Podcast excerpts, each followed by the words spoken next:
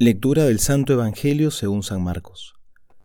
En aquel tiempo Jesús se puso otra vez a enseñar a orillas del mar, y se reunió tanta gente junto a él, que hubo de subir a una barca.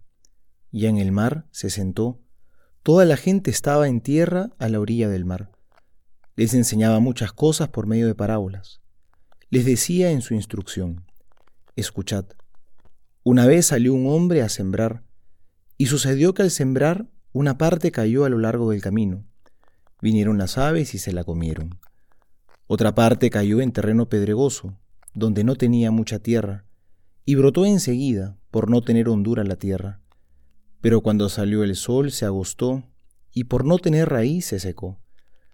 Otra parte cayó entre abrojos, crecieron los abrojos y la ahogaron, y no dio fruto. Otras partes cayeron en tierra buena, y creciéndose y desarrollándose dieron fruto. Unas produjeron treinta, otras sesenta, otras ciento.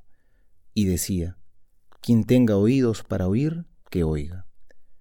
Cuando quedó a solas, los que le seguían a una con los doce le preguntaban sobre las parábolas. Él les dijo, A vosotros se os ha dado a comprender el misterio del reino de Dios, pero a los que están fuera todo se les presenta en parábolas para que por mucho que miren no vean, por mucho que oigan no entiendan, no sea que se conviertan y se les perdone. Y les dice, ¿no entendéis esta parábola? ¿Cómo entonces comprenderéis todas las parábolas? El sembrador siembra la palabra. Los que están a lo largo del camino, donde se siembra la palabra, son aquellos que en cuanto la oyen viene Satanás y se lleva la palabra sembrada en ellos.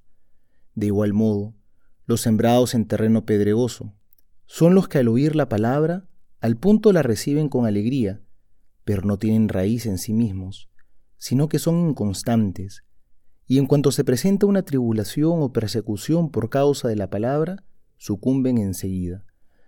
Y otros son los sembrados entre los abrojos, esos son los que han oído la palabra, pero las preocupaciones del mundo, las seducciones de las riquezas, y las demás concupiscencias les invaden y ahogan la palabra y queda sin fruto. Y los sembrados en tierra buena son aquellos que oyen la palabra, la cogen y dan fruto, unos treinta, otros sesenta, otros ciento. Palabra del Señor, gloria a ti, Señor Jesús.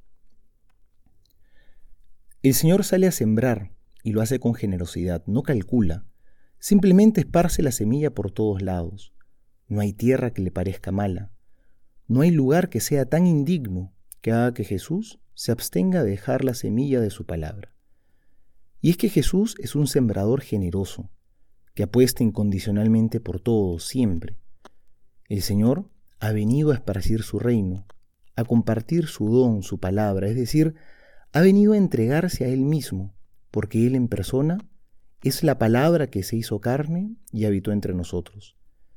Y esto es importante porque aunque hayan momentos en los que nosotros sentimos que nuestro corazón está muy duro, o que el mundo nos está tentando mucho, o que nos cuesta escuchar a Dios, confiar en Él, cuando pensamos que quizá Dios está lejos, Él en realidad sigue sembrando su semilla, sigue llamando a la puerta porque Él no se cansa de llamar a nuestra puerta, somos nosotros los que a veces ya no le queremos abrir.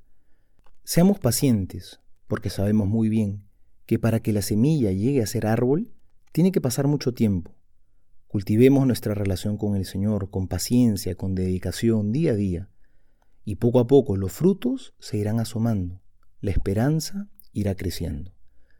Recuerdo lo que el Papa Francisco nos dijo en la Jornada Mundial de la Juventud de Río de Janeiro en el año 2013. Él contaba que alguna gente le decía, padre, pero, pero a mí, en mí no va a germinar la palabra, porque soy una calamidad. Tantas espinas, tantos abrojos, tantas cosas malas que he hecho en mi vida. Pero el Papa les decía, no es así. Abre aunque sea, en medio de todos esos problemas, abre un huequito, en medio de tantas espinas y tantos abrojos. Y vas a ver cómo la semilla cae ahí en ese huequito que has abierto, y ahí en el fondo hay tierra buena y va a dar fruto. Porque lo que hay en el fondo de nosotros siempre es eso, siempre hay tierra buena. Démosle la oportunidad a Jesús, abramos el corazón y los frutos empezarán a venir. Soy el Padre Juan José Paniagua y les doy a todos mi bendición En el nombre del Padre y del Hijo y del Espíritu Santo. Amén.